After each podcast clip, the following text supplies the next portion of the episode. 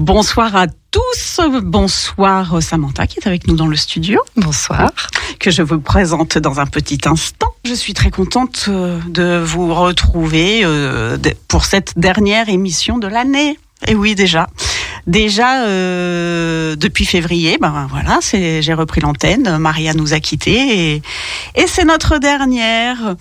Euh, avant de se retrouver évidemment euh, l'année prochaine, n'est-ce ah pas? bah, Ça c'est sûr. Hein. Ça c'est on sûr. Se, on, se, on, se, quitte pas comme ça. Hein. Non, j'ai même déjà la date pour une fois. Ah. Ce sera le 25 janvier. Ah là, d'accord. Voilà, je ne sais pas encore avec qui, mais oui d'ailleurs petite petite euh, annonce, on va dire. Pauline de SOS Homophobie, n'hésite pas à répondre euh, à mon mail que je t'ai envoyé, car j'aimerais bien, j'aimerais bien que tu viennes et, euh, et tu ne m'as pas répondu. Voilà, donc ce n'était pas un fake, ce n'était pas un spam, c'était c'était moi. Voilà. Voilà, et c'est vrai que comme j'ai pas d'adresse mail de femme en voix, des fois ça peut euh, ça peut s'interroger. Voilà. Euh, alors, bah, je vous ai dit que Samantha était avec nous. Pauline aussi sera avec nous. Euh, Pauline Samantha Baranson dans le studio et Pauline Catrino qui devait être avec nous ce soir physiquement. Et elle a eu bah, un petit un petit souci de, voiture euh, qui pouvait pas l'amener quand elle voulait. Donc, elle est certainement derrière la radio. On l'écoute et surtout, elle sera avec nous après 20 heures euh, bah, pour parler poésie évidemment, ainsi qu'avec Samantha, puisque ce soir, euh, c'est notre fil conducteur. Alors, on a, on a j'ai envie de dire, encore une fois, on est en train de se transformer en émission littéraire un peu, hein, quand même. Mais justement, les SOS homophobie, et je vous attends. Voilà, c'est les amis artistes qui répondent. Alors, c'est pas mal non plus avoir une petite émission littéraire. Mais hein. oui, Mais oui. mais oui. Surtout féminine, hein, c'est pas mal. Il y en a. Ah, je ça sais même, manque. Hein. mais je sais même pas s'il y en a en fait. Pas trop, j'ai pas l'impression, non. Oh. Régulière, hein, je parle. Régulière, si. Il y a Cécile Coulon, peut-être, qui a lancé son, une nouvelle émission sur France Inter ou France Culture Ah. et qui invite pas mal de femmes, mais j'ai pas eu le temps d'écouter, donc je ne peux pas en faire euh, l'apologie. Je n'ai pas écouté non plus, mais c'est vrai. Donc à suivre. À suivre. à suivre.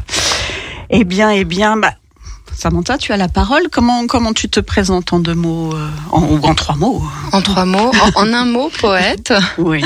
En deux mots, poète et romancière. Et en trois mots, franco-italo-argentine. Autant dire qu'on va avoir beaucoup à dire avec Samantha et Pauline. Euh, mais avant ça, je, je, je vous fais mon petit édito du mois. Oui. Voilà. Euh, D'habitude, je fais ma petite humeur sur euh, une nouvelle qui m'a marqué, mais là, vu qu'on on est en fin d'année, je me suis dit ce serait sympa de faire une petite rétrospective des bonnes nouvelles pour les femmes en 2022. C'est une très très bonne idée. Une bonne idée. Très très bonne idée. Mais mais gros défi, Allez, parce que des bonnes nouvelles tout court déjà. Il y en avait quasi pas. si, Ça a été un peu y en dur a 2022 quelques-unes. hein, quand même. Alors, alors hein, j'en ai trouvé, j'en ai trouvé quelques-unes euh, au, au- voilà au niveau des filles, des, des petits clins d'œil. Euh, par exemple, bah, bravo, bravo euh, aux lycéennes, parce que les filles en 2022, vous êtes largement majoritaires à avoir eu votre baccalauréat. Voilà, je parle du bac général parce que c'est les chiffres que j'ai trouvés. Donc c'est chouette parce que c'était pas le cas en 2020, donc ça veut dire que, que les filles elles en veulent quoi. hein. Euh, dans la section lettres, évidemment, 83%, mais je pense qu'il y a 83% d'inscrites, de toute façon. Donc euh, voilà, évidemment. Euh, dans les sections, dans la section sciences expérimentales aussi, 77% de réussite quand même. C'est euh, bien, c'est bien, bravo. Euh, majoritaire en sciences économie, majoritaire aussi en mathématiques. 54%. Ah, ça progresse là. Hein. Ouais, contre les idées reçues, euh, c'est chouette. Ça, c'est vrai. Oui, oui, oui, oui, oui. Bon, en sciences et techniques, c'est toujours les garçons. En informatique aussi. Voilà. Euh, en section sport, c'est en train de s'équilibrer. Ça, c'est chouette aussi. On, est content. En plus, on aime bien parler euh, sport féminin dans, dans Femmes en voix. Donc euh, voilà, ça c'était le petit clin d'œil. euh, bravo les filles. surtout qu'on a commencé l'année l'année scolaire avec de jeunes lycéennes dans Femmes en voix qu'on salue au passage d'ailleurs. Qu'est-ce que alors j'ai vu que on avance aussi sur les femmes dirigeantes. Alors pas présidente, hein, mais chef d'État ou chef de gouvernement. 10 femmes à la tête de pays sur 27. C'est joli. C'est pas la parité, mais c'est pas mal. Alors on est d'accord, c'est pas preuve, c'est pas gage de qualité.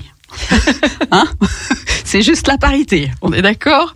Alors, euh, où est-ce qu'on peut aller en vacances? Euh, Par exemple, euh, euh, on a des femmes chefs d'État en Grèce, en Slovaquie, en Hongrie et en Slovénie. On a six femmes chefs de gouvernement bah, en France. En France, on a quand même la championne du dégainage de 49.3. Ça, on a la meilleure. C'est c'est nous qu'on l'a. Euh, Danemark, Finlande, Lituanie, Estonie et Italie. Voilà. J'avais dit que c'était pas preuve de qualité. Voilà. Je vous Voilà. laisse euh, réfléchir. Italie et Hongrie, on n'en parlera pas. Voilà. Voilà. Mais en même temps, c'est la parité. Hein, je veux dire, la, sur, sur, sur tout, en fait. Hein, sur, euh, Oui. On s'en était rendu compte avec Thatcher, déjà, euh, il y, a, un petit moment. Mais bon, c'est bien. Les femmes commencent à avoir du pouvoir. Donc, ça, c'est chouette. Euh, bonne nouvelle. Première femme arbitre à une Coupe du Monde. Bon, c'était au Qatar, mais on a eu pour la première fois une femme arbitre à la Coupe du Monde. Ça, il, a fallu attendre 2022. Oui, non, mais ça, c'est phénoménal. Hein. C'est- C'est c'est génial, quoi. Pour, enfin, pour, oui, hein, 2000, pour Quand ceux je dis phénoménal, c'est pas au sens euh, péjoratif du terme. Ah non, c'est- non, j'ai bien Oui, compris. C'est oui, c'est un phénomène. Et elle est française. Et elle est française, Stéphanie Frappard, 38 ans, qui est déjà une, euh, arbitre avertie en Ligue 1. Euh, donc maintenant, on attend la femme qui va arbitrer une finale de Coupe du Monde. Voilà, on ne sait pas quand ce sera, mais moi j'attends. Euh, bon, déjà, grosse avancée, hein, là, c'était pour le plaisir de, de râler un peu. Euh, pour finir, un petit constat personnel. Je ne sais pas, Samantha, si tu as fait la biennale euh, d'art contemporain de Lyon. Pas encore, mais je pense que je l'ai raté, c'est ça? Non, c'est jusqu'au 31 décembre. Ah, J'ai j'ai encore une chance. Si vous y allez, alors prenez les parkas, prenez les après-ski, rien n'est chauffé. Non, pas rien n'est chauffé, mais les, les usines Fagor et, et le musée Guimet inchauffables et pas chauffé. Et c'est un peu, un peu dur, mais il faut, voilà, bien habiller. Tout ça pour dire que c'est formidable quand même. Donc allez-y, vous avez 10 jours encore. Et, et je me suis fait la remarque au fur et à mesure dans tous ces lieux immenses que j'ai ah encore une femme artiste d'exposer. J'ai eu l'impression qu'elles sont ultra majoritaires là cette année à la Biennale. Alors si je me suis fait la remarque, c'est que c'est pas d'habitude habituelle, d'habitude habituelle, que c'est pas habituel tout court même, on va dire. Habituellement, c'est pas habituel. Habituellement, c'est pas habituel et ça fait plaisir. J'ai vu, enfin voilà, j'ai retenu quelques noms qui m'ont vraiment marqué, comme euh, une, une artiste qui s'appelle Selvi Selig. Donc je n'avais jamais entendu parler, qui a un univers dingue. Et cette dame a près de 90 ans, donc je me suis dit tiens, il a fallu que j'attende qu'elle ait 90 ans pour être mis en avant Mais comme les, ça. les femmes euh, sont très présentes dans l'art contemporain. Après, est-ce qu'elles sont mises en avant? oui. C'est une autre histoire, mais euh, Oui, très présentes. Mais elles sont très très présentes, oui. Mais je pense qu'elles ont été présentes de tout temps, sauf qu'on les a effacées en fait. Et, là, maintenant, elles sont Euh, visibles. euh, savant que les, les femmes peintres euh, ne, ne signaient pas avec leur nom, c'est les maris qui prenaient le, la signature Oui. de leur femme. Et Georges Sand, qui a été obligé, enfin obligé, qui, qui a préféré changer de nom, a été obligé à rien du tout. Mais euh, d'ailleurs, il y a eu la grande rétrospective à, à Orsay cette année de Rosa Bonheur, par exemple, voilà, qu'on découvre un, un siècle après. Enfin, c'est formidable. Mais en même temps, on se dit, c'est fou, quoi.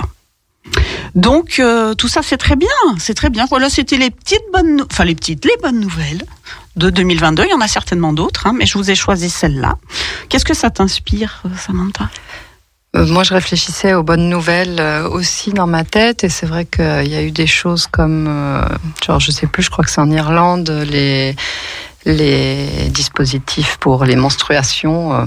les tampons et les choses comme ça qui Ah sont oui, gratuits pour qui les sont gratuits, pour, oui, les, oui, oui. pour les étudiantes et puis euh, le préservatif qui va être gra- gratuit euh, pour les jeunes à partir de janvier donc des choses comme ça qui vont peut-être faciliter la vie de, de nos jeunes je trouve que c'est chouette Très juste. et euh, dans les bonnes nouvelles, euh, il y en a tellement de mauvaises, donc c'est très, c'est très très bien que tu aies réussi à en trouver Ouais, euh, trois, grandes. C'est très très chouette. Encore de l'espoir. Et tant qu'il y a de la poésie, de toute façon, il y a de l'espoir. C'est ça. Alors poésie, euh, milieu aussi qu'on, je sais pas à tort ou à raison, mais qu'on imagine très féminin. Euh, comment tu le ressens? Comment tu le vis? Toi, tu, toi qui es poète, Comment je vis? Euh, tu, tu te sens entourée de beaucoup de femmes quand tu fais. euh, De plus en plus, oui, oui. Puis je, je me rapproche des femmes parce que pour une raison que que j'ignore ou qui me dépasse, j'ai beaucoup lu d'hommes quand j'étais plus jeune. Euh, peut-être parce que par conseil, ou peut-être parce qu'elles étaient invisibles, ou peut-être parce qu'on les avait cachées, etc. Des choses comme ça, elles n'étaient pas mises en avant. Et c'est tardivement que je me suis aperçue que que voilà que les femmes ne faisaient pas partie de de, de, mon quotidien. Alors de temps en temps, une partie par là, par exemple, Anaïs Nin est, est arrivée très tôt dans ma vie, mais euh, ma bibliothèque était euh, remplie euh, de, de, livres écrits par des hommes, et je me suis dit, mais ça ne va pas du tout. Alors peut-être je me suis dit, je dois être misogyne ou quelque chose comme ça. Et puis bon, j'ai tourné la page et je suis, je suis allée chercher des, des femmes et j'ai découvert des voix, des voix extraordinaires. Et euh, bon, après, je ne pense pas qu'on puisse parler à proprement parler d'une écriture féminine, parce que euh, quand on ferme les yeux, qu'on lit un livre, on peut pas forcément savoir euh, qui se cache derrière. Mais en tout cas, voilà, il y a des, des grandes autrices, des grandes poétesses et des poétesses contemporaines. Et j'ai eu la chance de pouvoir les côtoyer, de me nourrir de, de leur lecture dont par exemple une personne dont on parlera tout à l'heure, mais Natiot, qui est sensiblement plus âgée que moi, donc qui a fait un tout petit peu plus de chemin que moi. Elle va me détester si elle entend cette émission, parce qu'elle doit avoir peut-être 4 ans de plus, mais, mais en tout cas des, des, femmes comme ça qui ont porté la poésie sur scène et qui l'ont habité, qui l'ont incarné, et qui ont mis du corps et de, de voir des, des, artistes comme ça, moi ça m'a vraiment nourri et ça m'a donné envie de de faire des choses et puis euh, des rencontres avec euh, par exemple Pauline Catrino qu'on entendra tout à l'heure au, téléphone euh, qui est une une, défense, comment on dit, c'est quoi le féminin de défense? Alors défend, il y, en a plusieurs. Il y a, il y a défenseuse, il y a défenseuse et défensetrice. Euh, voilà, elle défenseuse, c'est pas mal. Il y, a, il y, a, cinq ou six féminins pour ce mot. Ah ouais. Oui, oui. Et euh, en tout cas, elle défend la, la, poésie et puis surtout, elle a, elle a réussi euh, pendant un festival qu'elle a créé pendant le confinement, dont on vous parlera tout à l'heure. À, à, amener des voix d'autres pays et d'autres euh, et d'autres frontières et donc c'est c'est beau c'est beau comment pendant le confinement on s'est retrouvé submergé de poésie moi c'est vraiment ce qui m'a sauvé pendant cette période parce que on n'était pas enfermé, on était au contraire en contact avec la terre entière, avec euh, avec toutes les voix et toutes les formes et toutes les femmes. Oui, on en parlera avec Pauline, oui, de son initiative et de ce qui fait que, que vous êtes resté en contact. Mais je te, je te, coupe parce que tu, tu parles de parce que bon, je te présente un peu, euh, un peu, un peu plus parce que je te, je te connais bien et je te suis. Quand tu parles de, de la poésie incarnée, toi-même, donc tu as écrit de nombreux recueils de poésie. J'en avais chroniqué un ici euh, il y a quelques temps quand était sorti euh, Tu m'aimes-tu que je, l'avais chroniqué ici. Bernard se souvient, il acquiesce. Euh, euh, et, et, je t'ai vu toi-même incarner tes poèmes, parfois accompagnés de musiciens. Tu, tu performes, comme on dit maintenant aussi régulièrement, et c'est quelque chose de, fin, de fort à chaque fois de voir en général des, des autres mais toi en particulier ben, C'est vrai que le, mot performeuse me faisait un peu peur parce que j'aime beaucoup les gens qui font de la performance, mais j'avais toujours l'impression qu'ils avaient un petit quelque chose de plus que moi. Et que, que moi j'étais juste une, poétesse sur scène euh, en train de, lire, peut-être avec un peu plus de voix et un peu plus d'intensité. Mais, euh, mais là, depuis quelque temps, je m'autorise à ce qu'on laisse ce terme pour me qualifier parce que je, je développe, euh, je me suis aperçue que vraiment je travaillais, je développe les mouvements qui accompagnent mes textes. Donc je prends tout l'espace qui m'entoure, c'est-à-dire j'étire, euh, j'étire les bras, j'étire les jambes, je fais une sorte de langage avec mes mains que je peux justifier par le fait que je suis également italienne. Mais euh, en tout cas, j'essaye d'habiter tout l'espace euh, qui m'entoure, euh, qui parfois est rempli de notes, parce que c'est vrai que j'aime beaucoup travailler avec des musiciens, euh, entre autres avec le, contrebassiste Michael Cointepa ou le saxophoniste Nicolas Coltis, et maintenant depuis peu avec Dim Porcou qui fait du saxo et de la clarinette basse. Et donc ces, ces notes de musique, c'est un peu comme des vagues et donc elles viennent vers moi et moi c'est comme si, mes, si ma poésie était un surf et qu'il fallait que je monte sur ces vagues pour après me laisser porter par des, des mouvements et des, des volutes d'eau finalement. Et donc, quand, euh, quand je suis sur scène, voilà, je m'autorise à prendre tout l'espace qui, qui m'entoure et à faire des, des grands mouvements et de, de toucher presque à, la danse et parfois presque à la, à la chanson. Si ça vous a pas donné envie. Euh, D'ailleurs, tu as, tu as des dates à nous, alors, à nous proposer ou pas sur 2023 oui, on a trois dates euh, dans une salle qui s'appelle Agenda qui se trouve à la Croix-Rousse à Lyon. Euh, est-ce que, je vais, est-ce que je vais réussir à m'en souvenir? Il y en a une en janvier, peut-être le 25 janvier, mais pas sûr. Après, il y en a une en avril et une en mai. Mais je vous invite à aller sur mon site internet samantha-barenson.com et toutes les dates sont déjà notées. Et je serai avec euh, Aurora Vélez, qui est une autrice euh, espagnole également francophone, et Estelle Dumortier, qui est une, autrice lyonnaise. Et on va faire, on ne sait pas ce qu'on va faire. On se réunit bientôt pour savoir sur ces trois dates comment on va les habiter, peut-être en mettant à chaque fois l'une de nous au centre de au centre du, du spectacle, pour l'appeler comme ça, et puis, euh, et puis pour laisser les deux autres se porter euh, par euh, l'énergie de, de, chacune. On espère que ce sera pas le 25 janvier, parce qu'on sera, on sera en studio, on sera ici. Je, je, vérifierai tout à l'heure. En tout cas, c'est vers, vers, la fin janvier. Tu nous diras avant la fin de l'émission. Ouais. Euh, on va parler de, ton dernier recueil, d'ailleurs, qui a, qui a eu un, un, encart dans l'IB, c'est ça? Oui. La classe. Je suis très, très contente. Bah oui, euh, super.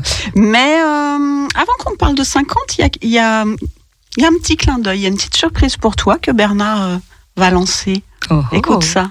Bonjour. Alors, trois petits extraits d'un livre écrit par Samantha Barenson et Estelle Fanzi 50 aux éditions La Boucherie littéraire. Un petit cadeau pour Samantha, une petite surprise pour la remercier de son invitation du jour.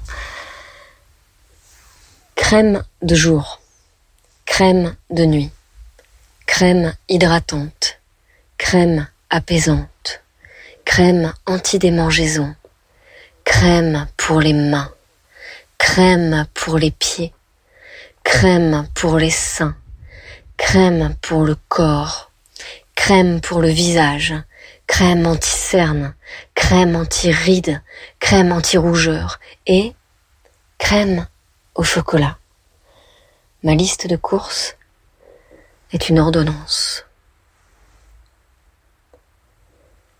Ophtalmo, dentiste, gynéco, radiologue, mammographe, proctologue, ostéopathe, coiffeur, mon agenda ressemble à celui de ma grand-mère, morte. Tu t'inquiètes pour ta fille, t'inquiètes pour ta mère. Au petit rythme des jours, tu es l'aiguille du métronome, la danse du milieu de ton temps, au centre des tourments, désordre, chambardement. Parfois, tu angoisses, te découvres des maladies, rares ou bizarres, sur Internet. Les jours de déprime, c'est pire. Tu penses à la mort. Tu choisis les morceaux de la cérémonie avant le grand incendie. Nick Cave, Jeff Buckley, Iggy Pop ou Bowie. Tu te fais ton cinéma, mais tu as des courses à faire, du boulot à finir. Tu ranges tes angoisses. La vie n'attend pas. Elle te reprend pour de vrai maintenant. Samantha Barenson et Estelle Fanzi, 50, aux éditions La Boucherie littéraire. Eh oui, c'était un clin d'œil de Pauline qui sera avec nous tout à l'heure. C'est chouette. C'est sympa. Alors c'est bien, là, elle m'a mâché le boulot, je voulais en lire à quelques-uns. Bah, elle a fait le travail. voilà, le ton est donné.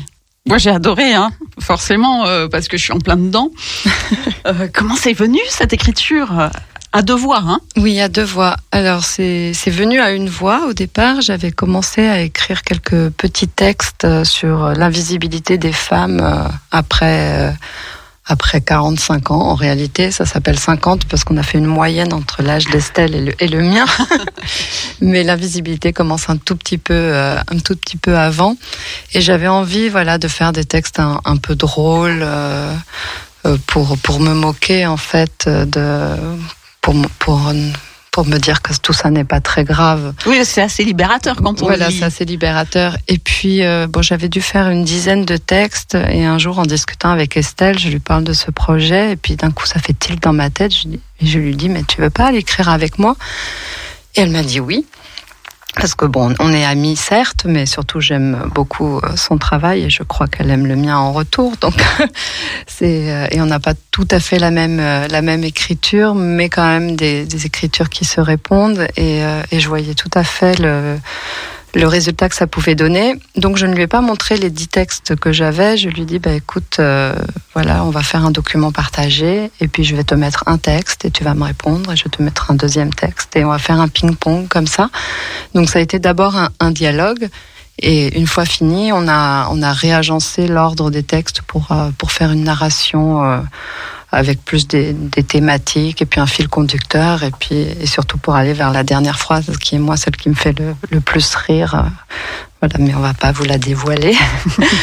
Mais euh, mais en tout cas oui c'était c'était assez jouissif et puis c'était à la fois drôle à la fois triste mais à la fois universel parce que voilà c'est un sujet euh, qui parle à toutes les femmes, cette cinquantaine euh, à laquelle vient s'ajouter souvent la ménopause. Et c'est assez rare de parler de ménopause euh, dans la poésie, c'est assez rare de parler du corps qui, euh, qui devient moins ferme, qui, les seins qui tombent.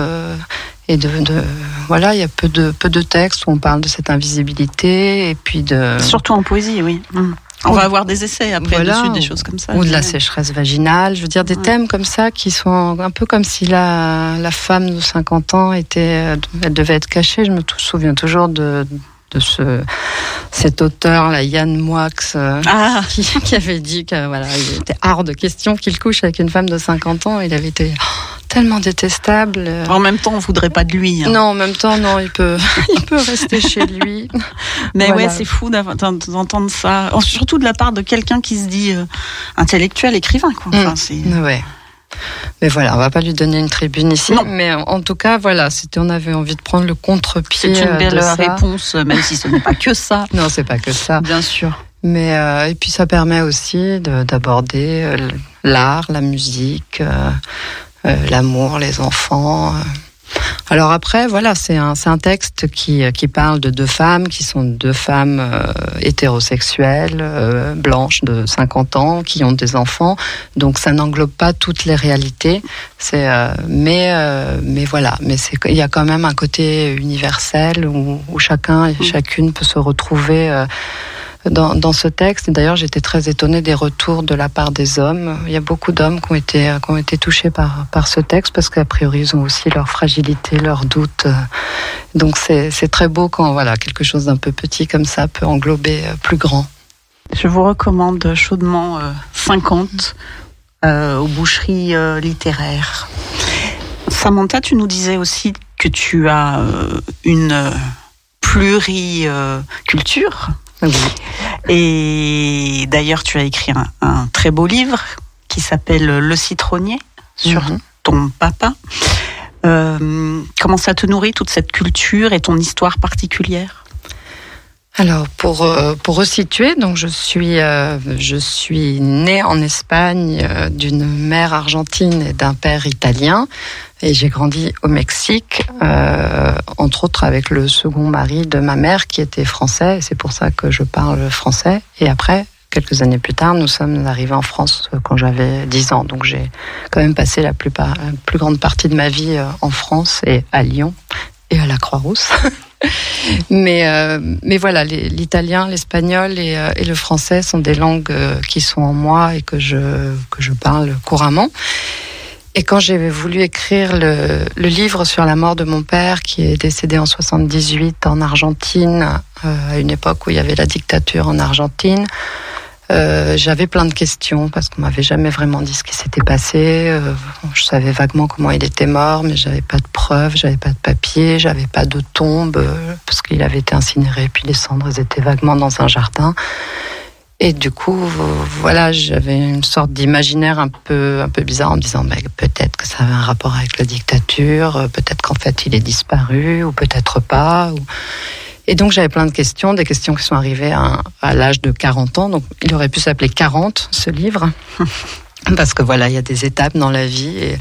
Et, je crois qu'à 40 ans, on est, on est plus jeune, on n'est pas encore vieux, mais on se dit, si je pose pas les questions maintenant, les gens qui ont les réponses, elles vont décéder. Donc il est temps que je pose ces questions. Et au départ, j'avais décidé d'écrire ce livre en espagnol, puisque ça me paraissait normal, puisque ça parlait plus d'une époque qui avait lieu en Argentine, en Espagne et au Mexique. Et en fait, le livre est, sorti en français parce que le français permettait de mettre la distance nécessaire pour regarder cet objet papa. Euh, et puis pour, pour ne pas être dans le pathos et ne pas être dans la thérapie. Mais à contrario, ben, un jour j'ai écrit un livre en espagnol parce que je, je venais de lire un livre de Alphonse Cervera, qui est un auteur espagnol, et j'ai trouvé formidable. Et j'ai eu envie de répondre à cette anthologie poétique euh, qui s'appelait Les corps du délit. Et j'ai fait un recueil qui s'appelle Les délits du corps, et, et c'est en espagnol. Après j'étais embêtée parce qu'il a fallu que je traduise en français pour pouvoir le, le présenter à des éditeurs et pour pouvoir le, le, le montrer sur scène. Et euh, là, il y a quelques années, ben, je sais pas, j'étais, je savais pas trop quoi faire. Et puis d'un coup, je me suis mise à écrire en italien. Et je me suis dit, mais d'où ça sort? Et en fait, c'était, je trouvais que l'italien était une belle langue qui permettait de faire du lyrisme là où en, français le, lyrisme c'est euh, un peu compliqué, ça peut faire cucu. Et donc Alto Mare, qui est un, un, livre qui parle des saisons, des quatre saisons, avec l'élément de l'eau qui est ultra présent, avec euh, quelque chose de très érotique au, mi au milieu de, de, tout ce lyrisme, avec des trucs très crus. Donc il y a des bouts de bites qui traînent comme ça et des foufounes au milieu de, de phrases ultra lyriques qui pourraient, je sais pas, limite être euh, du Dante Alighieri, de Pétrarque, j'en sais rien. Mais, mais en tout cas, voilà, la langue a permis ça. Et puis après, bah, la langue, elle est présente partout, dans des constructions de phrases, dans... Je trouve qu'être plurilingue permet parfois de tordre l'une ou l'autre langue pour la faire rentrer dans le moule de la langue d'à côté et de créer des choses un peu étranges, des, distorsions qui, qui, deviennent à la fin poétiques. C'est aussi ça la poésie, c'est prendre les mots et les travailler comme si c'était de la pâte à modeler. Et tu te traduis, toi, ou tu demandes à d'autres personnes de traduire quand tu es en... Je me traduisais euh, oui. au tout début. Euh, et là, j'ai arrêté. Donc, Alto Mare, je, je l'ai fait traduire par Mélissa Véro, qui est une euh, poétesse et, et romancière québécoise et qui a une écriture extraordinaire. Donc j'aime beaucoup son œuvre et puis elle a fait un travail de traduction extraordinaire, tant et si bien que parfois sa traduction je la trouvais meilleure que mon texte. Du coup je réécrivais mon texte pour qu'il colle à la traduction et on a fait comme ça. C'était très agréable de faire des échanges, de pouvoir discuter parce qu'on a la langue commune qui était le français. Langue commune, oui et non, puisqu'elle est québécoise et je suis française. Du coup, parfois, parfois, je lui disais, bah non, là, en français de France, tu peux pas dire ça comme ça parce que c'est ambigu. Mais c'est bon, c'est ambigu, ou alors l'inverse. Donc, c'était, c'était très drôle de travailler avec un, avec une traductrice. Et si on veut se procurer des livres. Euh, ils sont répertoriés sur ton site. Il y a une librairie particulière à Lyon où on peut trouver facilement. Alors tout est répertorié sur mon site. Alors euh, ensuite, normalement, n'importe quelle librairie est capable de commander n'importe quel livre disponible sur le marché. C'est vrai que moi, comme j'habite à la Croix-Rousse, je travaille pas mal avec Vivement Dimanche. Euh, ils me connaissent bien, mais euh, mais il y a plein de très bonnes librairies partout et il suffit de demander. C'est ça. C'est ça, les libraires commandent les livres. On n'est pas obligé d'aller sur les plateformes. Non, on ne doit pas ne aller doit sur pas. les plateformes. Il ne faut pas aller mal. sur les plateformes. Et ils sont de très bons conseils. En plus, bien sûr, mais oui. bien sûr. Et même, et même, du coup, vous, vous commandez, ils se disent ah mais la poésie se vend, on va en faire rentrer encore d'autres. Une déferlante comme ça, ce serait bien. Ce serait tellement bien. On approche doucement de 8 heures, n'est-ce pas? C'est pas l'heure de lancer le jingle? Non, c'est trop tôt. Peut-être petit rappel pour, euh, pour, alors, pour nos auditeurs qui nous rejoignent. Nous sommes toujours avec Samantha Barnson et bientôt Pauline nous rejoindra. Voilà. Parce que je, je voulais lancer un petit morceau de musique, mais j'aimerais pas qu'il soit coupé. C'est ça, c'est ça. alors peut-être, bah tiens, un petit bout de 50. J'avais mis un petit, euh, un petit marque-page. Voilà, j'ai le temps de ça. Et en plus, c'est pas le même choix que Pauline. Mes amis d'enfance ont la délicatesse de vieillir avec moi. Nos rides sont si semblables qu'elles disparaissent et nous demeurons à jamais les enfants que nous fûmes. Femme en bois, un mercredi par mois sur Radio Pluriel. Eh oui, nous nous retrouvons donc avec une petite pause musicale. Alors Samantha a fait le, le, choix des morceaux que nous allons écouter. On va écouter euh, Nat Yot Kassan dont tu nous parlais, avec Je n'ai jamais été. Tu nous en parles après? Oui.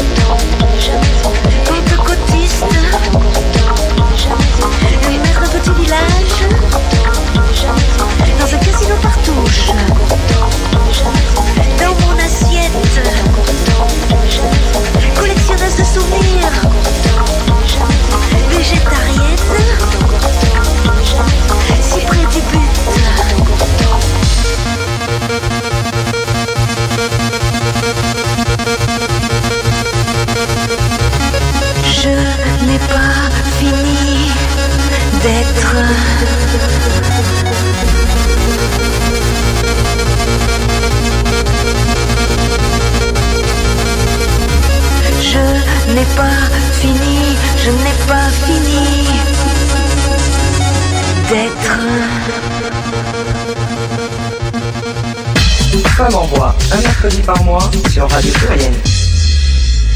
Et je rappelle que nous serons repris sur Croc Croc, euh, sur 89.5 à Vienne, vendredi 23 décembre, entre 22h et 0h matin. Voilà, on pourra nous rentendre à cette occasion. Et re cette chanson euh, merci Samantha pour la découverte. Mais il faut écouter tout, il faut tout Ah, écouter. c'est magnifique. Hein. Derrière cette euh, tempo, il y a des textes derrière. euh, Ah oui, oui, non, mais elle, elle est avant tout euh, poète et, euh, et c'est vrai que son travail avec, euh, avec ce musicien électro, Casson, là, c'est extraordinaire. Et à, et à voir, c'est encore mieux. Donc, euh, Ouais, tu me disais euh, pendant le morceau qu'elle se produit Ah sur oui, scène, oui, elle se à produit sur surveiller scène. aussi de près. Et à lire, parce qu'elle fait des livres également. Natiot, donc, euh, qui est bien plus jeune que, ce qu'on a dit. Euh, avant de retrouver Pauline, que, Bernard va s'empresser d'appeler pendant, ce temps, eh ben, je vais vous faire ma, petite chronique littéraire euh, avec le livre de Titiou Lecoq, Le couple et l'argent, sous-titré, le sous-titre est très bien, Pourquoi les hommes sont plus riches que les femmes voilà. Alors bon, Titou Lecoq, euh, on la on la connaît parce qu'elle a fait paraître un best-seller il y a, il y a quelques années sur les femmes oubliées de l'histoire, qui était euh, préfacé par Michel Perrault. Et j'avoue que je, je l'ai dans ma bibliothèque, mais je l'ai pas lu. Je suis passée à côté à cause de quelque chose d'un peu bête. Euh, Samantha, tu me diras si tu es d'accord, mais j'aimerais lancer un appel aux éditeurs. Là, il se trouve que c'est chez l'Iconoclaste que j'aime énormément. Mais je ne sais pas pourquoi, quand euh, on fait des, des livres, on édite des livres un peu féministes, on, nous- on nous fait des, des couvertures assez laides, criardes, euh, souvent dans les euh, jaunes, orange, rouge, mauve. Le, voilà, le code couleur, c'est celui-là. Mais pourquoi euh, fluo Voilà. euh, moi, alors ça me repousse un peu et j'ai trouvé un côté un peu systématique à ça. Alors, Euh, il- tu- fais la remarque Oui, mais je ne citerai personne parce qu'il y a des éditeurs que j'aime beaucoup qui font des couvertures très laides. Mais, Oui, c'est ça, mais, mais paraît-il que justement ces couleurs attirent l'œil en librairie et que finalement ça se vend très bien. Euh, donc euh, voilà, c'est vrai que des gens comme toi ou comme moi, on aurait tendance à faire un pas en arrière, mais euh, au contraire. a- C'est le côté systématique en fait qui m'interroge aussi. Mais est-ce que c'est vraiment systématique? Parce que j'ai vu- ce genre de couverture pour des, des livres euh, d'hommes euh, qui Bon, parlaient pas du tout bon. de féminisme. En tout cas, celui-là, je l'ai lu. Et si je vous en parle, c'est quand même que ça m'a bien plu. Ça vient de sortir. Hein, il est sorti le mois dernier, je crois. C'est un, recueil très documenté, très argumenté, où nous allons apprendre beaucoup, beaucoup de choses pour valoriser notre capital, souvent bien plus modeste que celui des hommes. Euh, tout cela avec une lecture où on rit beaucoup quand même. Euh, et c'est important. Alors, euh, Titu Lecoq précise tout de suite qu'elle parle du couple hétérosexuel, mais que ce qu'elle dit marche dans tous les couples euh, homosexuels où il y a une différence de salaire euh, assez conséquent. Voilà, ceci étant posé. Nous allons suivre les déboires, la vie, la vie de la petite Gwendoline, qui sera notre femme témoin. Il y a des appartements témoins, là, Gwendoline, la femme témoin de Titu Lecoq. Nous allons voir comment, dès l'enfance, elle se fait avoir en touchant un peu moins d'argent de poche que son frère. Alors, pas beaucoup, hein, c'est quelques euros. Mais ça commence comme ça. Et surtout, ce qu'elle nous raconte de très intéressant, c'est que comme elle a un petit peu moins d'argent de poche, par contre, on va plus facilement lui, lui, offrir, lui offrir quelque chose si elle le réclame. Donc, c'est-à-dire que du coup, Titu Lecoq nous dit, voilà, on apprend tout de suite à la petite fille à nous faire du charme, voilà, pour demander euh, la, petite écharpe, le, et, on cède souvent. Donc voilà, première inégalité, pas inintéressante. Après, ben, elle va grandir et, hum, euh, on va on va moins lui apprendre à gérer son argent aussi. Elle nous explique ça. Faire euh, faire un, budget, ça va être plus évident pour le garçon parce que les choses je vous fais un résumé, hein, elle argumente très bien, hein, euh, Titu Lecoq. Euh, et les filles, moins, elles vont être, ben, parce que les filles, à la base, vont être dans le don. Toujours le fameux métier du care qu'on a si bien connu pendant, pendant le Covid, elles vont toujours être dans le don. En tout cas, c'est là qu'on va les positionner, surtout. Euh, donc ensuite, ben, elle va, elle va, elle va rencontrer euh, l'homme qu'elle va épouser, mais comme, euh, comme, euh, ben, elle, elle, elle a vite pris un petit boulot, ben, il va, il va vivre chez elle. Hein, et puis euh, c'est un peu elle qui va faire les courses et tout parce qu'il travaille pas encore. Alors voilà, déjà du départ, son capital, elle a dépensé beaucoup plus que lui. Hein. Euh, ensuite, bah, ils vont avoir des enfants. Donc, qu'est-ce qu'elle va faire? Elle va passer à temps partiel. Notre Gwendoline, bien sûr.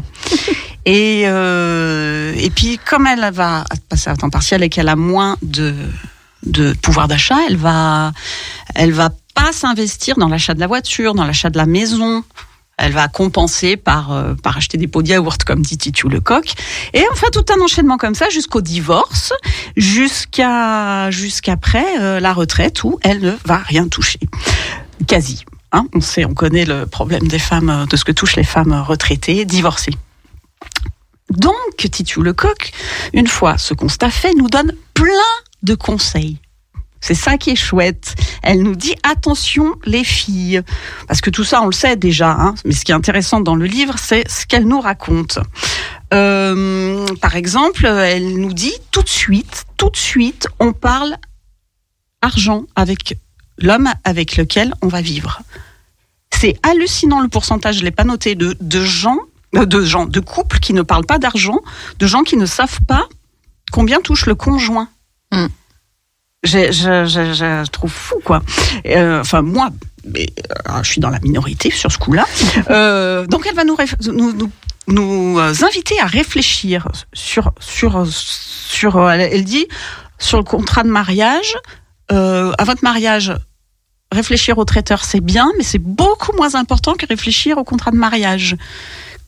Aux impôts, elle a, alors là, le chapitre sur les impôts, je l'ai lu trois fois parce que alors moi l'économie, euh, elle nous dit tout ce qu'il faut cocher. Ah, Pour que ça se tout de passe suite ce livre. Oui, oui, oui, oui. Alors voilà, plein de, de conseils comme ça, euh, et surtout, surtout, euh, alors son, son grand souhait euh, et le souhait de beaucoup de féministes, évidemment, c'est de valoriser le travail des mères de famille, voilà, euh, valoriser euh, tout en fait, puisque c'est euh, c'est un travail et c'est surtout un, euh, de l'argent qui rentre pas quand on passe à temps partiel, quand on est mère de famille. euh. Donc, euh, donc très très intéressant. J'ai un tout petit regret à formuler, c'est que, mais bon, ça c'est pas de sa faute, c'est que ces exemples et ces statistiques souvent ont une dizaine d'années. Parce qu'il se trouve qu'il n'y en a pas des plus récentes. Donc c'est un peu dommage parce qu'on sait que les choses bougent très vite. Euh, et ça peut même bouger euh, en positif hein, euh, plutôt. Donc ça c'est la, petite truc qui est une petite chose un peu dommage.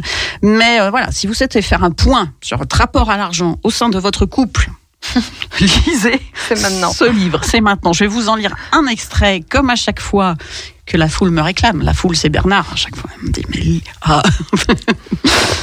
Donc là, on est, euh, on est après le. Je vous lis l'extrait après le divorce. Elle commence à compter. Elle calcule. Elle réalise brusquement qu'après 20 ans de vie commune, elle se retrouve sans rien. Elle repart avec ses pots de yaourt vides. Elle n'a quasiment rien de l'appart puisqu'elle ne gagnait pas assez pour rembourser l'emprunt. Elle n'a pas de voiture puisqu'elle ne l'a pas achetée elle-même. Et les heures qu'elle a passées à faire le ménage, à nettoyer, à dégraisser, à dépoussiérer, laver, repasser, trier, ranger, stocker, elle n'en retire rien. Il n'en reste rien. Ces heures se sont évanouies dans le néant. Et combien de temps consacré à aménager une vie de famille chouette? À faire euh, les emplois du temps de tout le monde, à organiser les vacances, à chercher des bons plans, à penser aux cadeaux, à faire des surprises pour que la vie soit juste plus belle.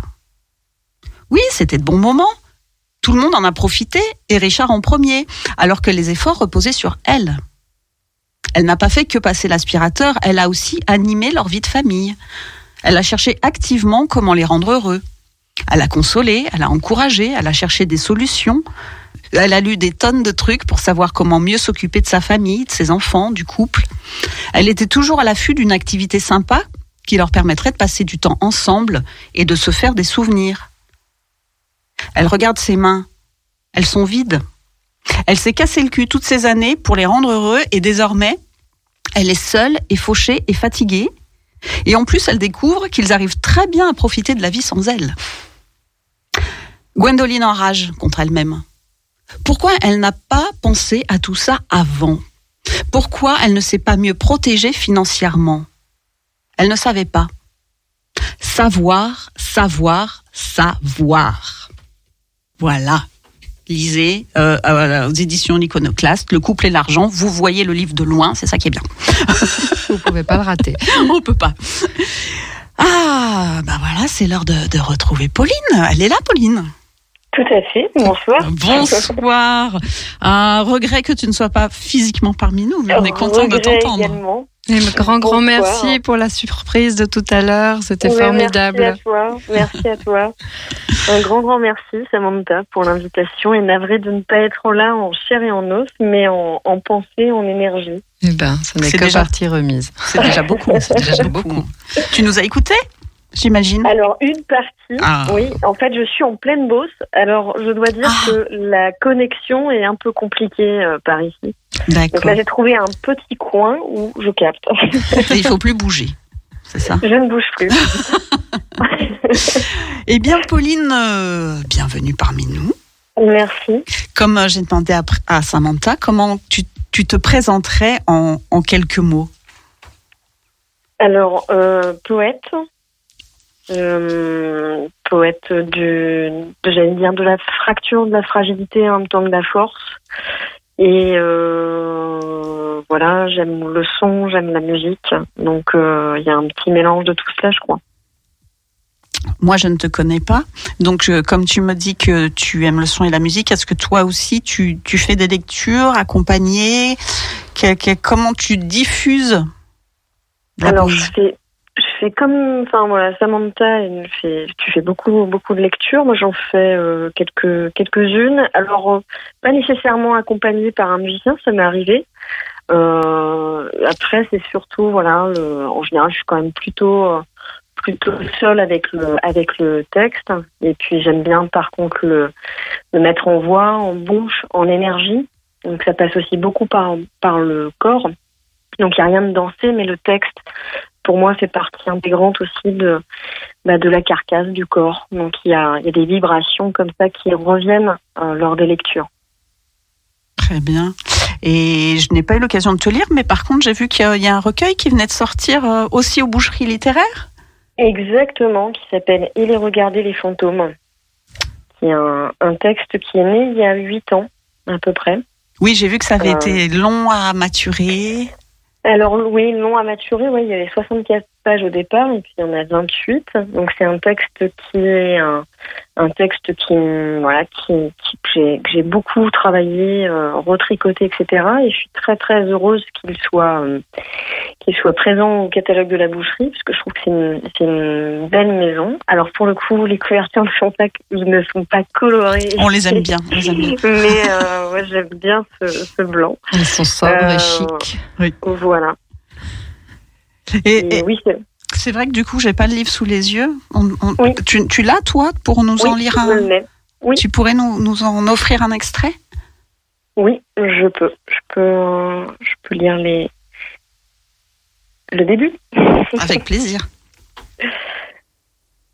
Et sans détour, tout un, tout ce, qui était là dans la poche intérieure, derrière la couture arrachée un soir de fête.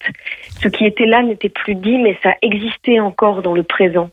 Je rêvais des nuits sans sommeil où nous vivions dans l'empressement du monde, la peau effleurée, à peine, mains qui redessinaient les os. Entre les accros, là, sous le fil, on sentait le passage de l'aiguille, des doigts sur le tissu, comme une ampoule pour que ça coule et que ça sèche, enterré depuis, griffure sur les bras, je. Rêvais des ombres dans la nuit, à croquer dans les noyaux, sentir dans la gueule les morceaux de nous, dents trouées et fondues. Et, dans le matin, dans le silence du matin, ramper en dehors, spectre, ombre sur les murs, ongles noirs, dos courbés, sutures, chair dévorée, éclate, mains sur les boires, glisser en dehors du désordre corrompu et institué par le son, comme un film en super 8 monté à l'envers, couleur jaunie dans la valise humide, craquement, pellicule, souffle du projecteur, cut, vivre sur l'amorce, image d'une époque révolue où tu survis dans l'éphémère, cut, tu reprends la bande, tu la découpes, tu la rallonges, tu réinventes, cut, tu réinventes, cut, et puis plus rien. Le blanc sur l'écran et c'est tout, cut, pencher la tête au plus près du bois pour entendre ce qu'il y a après le son, révolte muette, bain debout, sur ton corps endormi, yeux dans la boîte, robe rose flotte, danse serpentine. Voilà. Merci. tu l'as lu, Samantha? Oui, bien sûr. Je l'ai lu, je l'ai entendu. Comment vous êtes rencontrés? Oula, Alors, on Samantha rencontrés et il y, toi? a très, il y a très très longtemps. Moi, la première fois que j'ai entendu euh, lire Samantha, c'était au cabaret poétique et euh, c'était un texte. Alors, je vais. euh, le texte sur le train. Tatak Tatoum Voilà, Ah, c'est ça. J'avais le tatatac, mais j'avais pas le. Je me souvenais plus du. Donc, c'est la première fois où j'ai vu Samantha, moi, euh, lire. Et ensuite, on a fait partie d'un même collectif d'auteurs, euh, le syndicat des poètes qui vont mourir un jour. Et, euh, et on, on, on se suit, je pense, enfin, beaucoup en tous les cas au niveau des, des actualités, je pense, de l'une et de l'autre. On, on suit pas mal ce que. Voilà, ce que. Et, et Que maintenant, et nous faisons partie d'un nouveau collectif qui s'appelle On se voit très vite. Eh oui, On- on, se voit on- très vite on- avec Pauline Picot, Geneviève, Génico, Fanny Duy. Et Voilà. et voilà, c'est un, collectif que de femmes et où, avec Oui. l'idée de, de se rencontrer, faire des soirées euh, uniques et euh, un peu euh, un peu magiques, on va dire, où, euh, où, où chacune arrive à, à, à écrire des choses avec chacune des autres et voilà, et à, de- à offrir des textes qui n'auront euh, que cette soirée de vie. Donc c'est des soirées en appartement pour l'instant et c'est vrai que moi j'aime beaucoup. euh, J'aime beaucoup ça Ouais. et j'ai hâte de la prochaine, que la prochaine ait lieu. Ce qui est assez rare, c'est que c'est une, c'est une belle écoute aussi de la résonance de l'autre. C'est souvent en fait des ponts, des liens tissés entre les écritures, entre les univers, et avec de beaux moments de, de partage. Alors moi, là, sur la dernière lecture, je n'ai pas participé, mais par contre, euh, euh, voilà, il y a souvent des, des, échanges. C'est quand même un travail aussi euh, qui, qui pose aussi la question du temps, de l'écriture aussi, avec une trace éphémère mais profonde et avec un lien, voilà, entre entre les les cinq femmes que nous sommes. Très bien. Et alors, justement, euh, venons, venons à, ce- à ces liens. Euh, parce qu'on a intitulé l'émission euh, Poètes et femmes engagées. Euh, je, je sais que tu as créé un festival, notamment au moment du, du confinement, Oui. pour justement que le- le- ce lien se crée. Que- Oui. Alors, tu vas nous parler du festival et, euh, de l'importance finalement dans, nos vies de, ce que peut apporter la littérature, même pour ceux qui s'en rendent pas compte. Alors il y avait la volonté d'entendre des voix, d'entendre de la poésie, de façon à ce que peut-être euh, on arrive à percevoir aussi ce qu'il y avait derrière les fenêtres, derrière les portes, et d'entendre parfois des voix euh, qu'on entend très peu, de percevoir euh, aussi une fragilité dans l'écriture, parce que ça a quand même été une, une période un peu compliquée. Et pour moi, il y avait la volonté vraiment de, de faire de faire entendre des voix. C'est un festival alors qui euh, sur la première saison, on était deux à le gérer, euh, Guillaume Balaguer et, et moi-même. Et du coup, c'était en ligne? C'était en ligne, voilà, festival en ligne, diffusé sur euh, sur les réseaux sociaux notamment, et, euh, et avec des les playlists euh, qui étaient qui sont visibles également sur sur la toile. Et on avait euh, donc ça c'était une, une un souhait de Guillaume au départ de de travailler vraiment sur la parité. Et très vite, en fait, alors sur le début, on a eu un peu de mal à, à faire en sorte que les femmes euh, nous, nous envoient des textes parce que euh, souvent des difficultés. euh, alors ça peut paraître euh, complètement, euh, on a peut, avoir l'impression d'un stéréotype, mais euh, mais avec des artistes quand même engagés aussi sur le quotidien et avec des difficultés à, à pouvoir se laisser aller et à, et à envoyer des choses. Et puis après, au fur et à mesure en fait des, des numéros, on s'y retrouvait avec beaucoup beaucoup de femmes et vraiment la découverte d'univers très très différents avec euh, voilà euh, avec un, un foisonnement euh, euh, poétique et souvent sur le sur le rapport à l'écriture parfois alors même si euh, je pense que ça change quand même heureusement mais avec une voilà avec un une belle richesse au niveau de de l'écriture et puis vraiment avec un, échange euh, homme-femme euh, de venant de pays différents. Donc avec euh, des textes qui n'étaient pas nécessairement euh, traduits mais avec vraiment pour pour objectif d'entendre euh, d'entendre le texte Et vous vous Et, euh, réunissiez euh, à quelle fréquence euh, C'était? Alors c'était une fois, ça a duré, la première saison a duré euh, trois mois à peu près. Euh, et c'était tous les dimanches à 11h. Ah oui. Et, et la, part- et la partie que Pauline ne, ne voyait pas forcément parce qu'elle était, elle était aux manettes, c'est que Oui. les, les spectateurs que nous étions, euh, on pouvait échanger sur les- le chat euh, des, Mm. des réseaux sociaux. Et du coup, c'était vraiment le rendez-vous du dimanche matin avant l'apéro. Et, euh, et on se parlait, et on se rencontrait. Et il y avait plein de langues dans ce chat parce qu'il y avait de l'italien, il y avait de l'anglais, euh, il y avait de l'espagnol, du français. Et ça parlait dans tous les sens. Et, il y a peut-être même des qui se sont créées à, cet endroit-là, parce que c'était vraiment un rendez-vous qu'on ne voulait pas rater. On voulait être là tous ensemble à écouter de la poésie. C'était très beau. Ah, Ça, c'est l'avantage aussi des réseaux sociaux, c'est que le monde Ouais. entier peut participer, oui. Euh, C'est vrai qu'il y avait une, une chaleur, moi ça m'a beaucoup beaucoup porté et apporté. Et quand je dis apporté, c'est pas euh, au niveau, euh, je sais pas comment dire, mais euh, pour pour mon petit nombril, c'était vraiment une richesse, enfin, voilà, de découvrir des, des voix, des écritures, et puis d'être d'être encore une fois sur un sur un sur un, un partage en fait du des textes.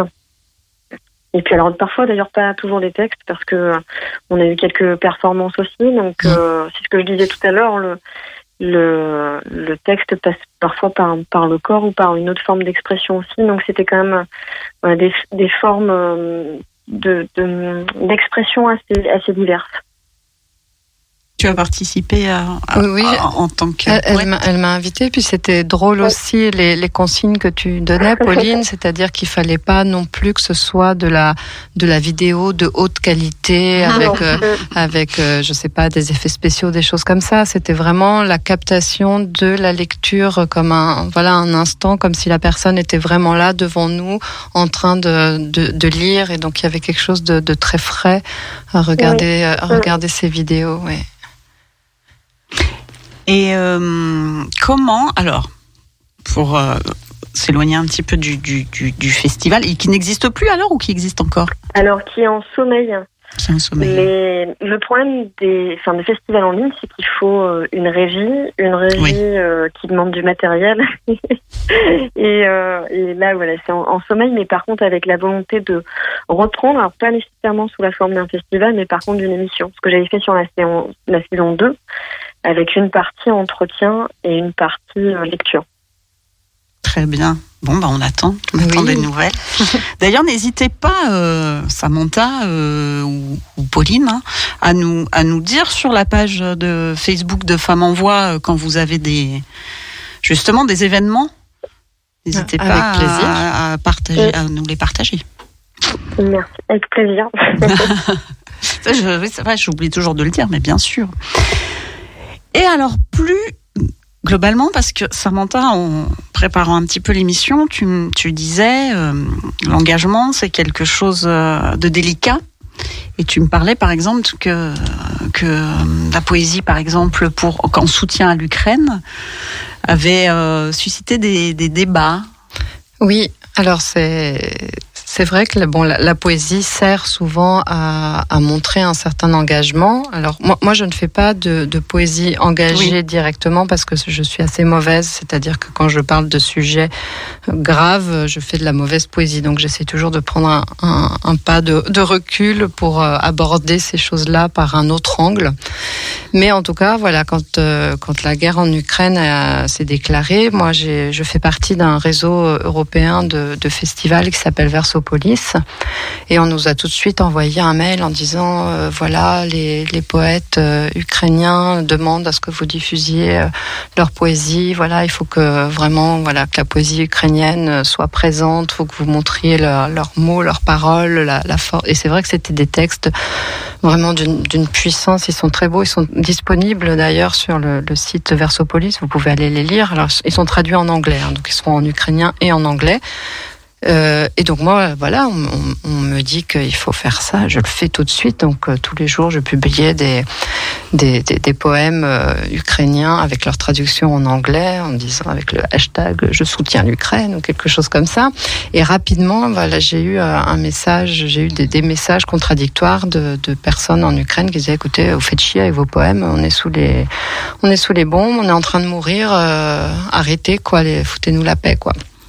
Et du coup, je me suis retrouvée, euh, avec euh, avec deux, deux, deux demandes, deux demandes contradictoires ouais. et, et, à la fois, euh, voilà, ils ont écrit des poèmes qui décrivent certaines situations qui sont, voilà, qui sont décrites de l'intérieur et ce sont des poèmes très très forts et qui moi m'ont bouleversée. Et je trouve que c'est important que euh, qu'ils soient lus en temps de guerre, mais aussi le, le reste du temps. Voilà, c'est des Bien poèmes sûr. qui sont universels et qui peuvent aborder euh, d'autres guerres et d'autres situations.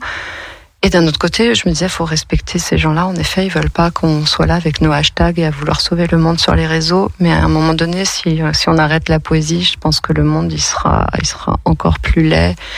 Et, et si on coupe Ah, la, et si on coupe parole, euh, c'est foutu, quoi. Il faut que Oui. la parole, elle reste libre. Donc, à mon avis, la bonne solution, c'est de continuer à diffuser, Oui, après, à diffuser après, les mots. Ceux qui veulent autre chose n'en sont pas obligés de les lire, mais c'est vrai que c'est pas peut-être pas pour rien que ce sont souvent les, les poètes les premiers euh, emprisonnés, par exemple, Ben dans oui. les périodes de conflit. C'est ça, quand même tout un symbole. En, en Turquie, il y en a pas mal. Mais Pauline, sur ce sujet, que dirais-tu? Sur l'engagement, je pense que c'est. Alors même si je vais enfoncer les portes ouvertes, mais je pense que ça fait partie aussi de voilà du de, du, du magma euh, poétique. Sur les périodes en France, en 39-45, on avait la poésie de circonstance, notamment avec euh, des poètes comme Aragon, Éluard, etc., qui se sont euh, qui se sont engagés euh, avec euh, avec leur- leur- leurs mots. Et je crois que c'était euh, que c'était important. Après, ce qui est toujours compliqué sur les publications sur les réseaux sociaux, c'est que souvent les gens qui lisent ont l'impression qu'on impose la lecture. Alors qu'en fait, euh, ça peut être une invitation aussi à être euh, à, à- regarder, à lire, à se documenter aussi, et puis à chercher à réfléchir peut-être. Mais euh, je crois qu'en fait, si on vit cela comme euh, le dictat de la, de la poésie euh, qui imposerait en fait une une une sorte une forme de morale, je crois que c'est ce qui gêne en fait euh, souvent, j'ai l'impression, alors que euh, alors que c'est le partage aussi des mots, d'un vécu, euh, d'une expérience, quelle qu'elle soit. C'est-à-dire que et, et lors de, de conflits, lorsqu'on lit à l'heure actuelle les, les textes, le texte de Marianne Cohn, par exemple, je trahirai demain, pas aujourd'hui, demain, aujourd'hui, arrachez-moi les ongles, vous ne savez pas le bout, bout de mon courage, moi je sais. Euh, ce texte-là, il, il devient, euh, il fait, écho à une, période compliquée, et puis euh, c'est aussi le devoir de mémoire. Donc après, sur l'instant T, euh, c'est une parole qui, est brute, où nous, ici, on n'a pas forcément le recul, on n'a pas nécessairement le contexte, et pour autant, certainement, je crois que Samantha, tu as raison de, voilà, de, de diffuser pour faire entendre les voix, et après, euh, attrape, euh, les, les mots sont attrapés par, par, par celui qui entend. Et on n'est pas obligé de de- d'entendre la poésie, on peut entendre d'autres euh, d'autres formes d'expression, d'autres textes, etc. Mais c'est vrai que la, la poésie a cet avantage-là de, de ne pas passer par une forme de censure ou, ou- ou par, les, par le canal journalistique qui parfois prend un, un bord ou l'autre. euh, donc on peut, avoir, on peut avoir dans la poésie des images d'un instant T euh, bien plus fortes que, que ce qu'on pourrait lire dans un journal. ou- Donc c'est intéressant aussi C'est le voir pouvoir de côté- la littérature, Bien sûr, ouais. Oui, en n'y a général. il y a, pas de recette en fait. C'est je crois que la poésie euh, le- le- l'auteur il travaille avec ce qu'il qu'il vit, ce qu'il ressent, avec son expérience. Donc euh, donc euh, donc il y a quand même euh, ça échappe quand même à, à parfois certaines formes, même si on peut écrire de la poésie euh, très très très formelle, et pour autant être quand même sur une pensée qui va être euh, qui va être quand même euh, assez assez libre. Après, il y a beaucoup, je mets beaucoup de pincettes là-dedans parce que on peut imaginer que dans un, un, un pays qui est euh, ravagé par la guerre ou par une dictature, euh, forcément euh, cette liberté, elle a elle a des nuances, elle a des contours, elle a certainement une une, une, une limite, mais néanmoins, euh, en tous les cas, ce, ce- cet échange et ce partage au niveau des, des poésies plurielles, sans faire de jeu de mots, écho, euh, c'est- primordial. C'est primordial. C'est ce qui permet, voilà, de, de, je pense, de rentrer en contact, en discussion, d'échanger, et puis simplement aussi de d'entendre aussi parfois la résonance d'un auteur, d'une voix, et puis d'être euh, d'être touché, et parfois euh, ça réveille. Bien sûr, oui. Mm. Je, je vous laisse méditer sur, sur ces paroles avec une petite pause musicale choisie toujours par Samantha. On va écouter euh, Magnolia Oui, qui nous chante Mexico City. je peux vous la chanter. Mexico Ah oui, City. très bien. Pour une nuit.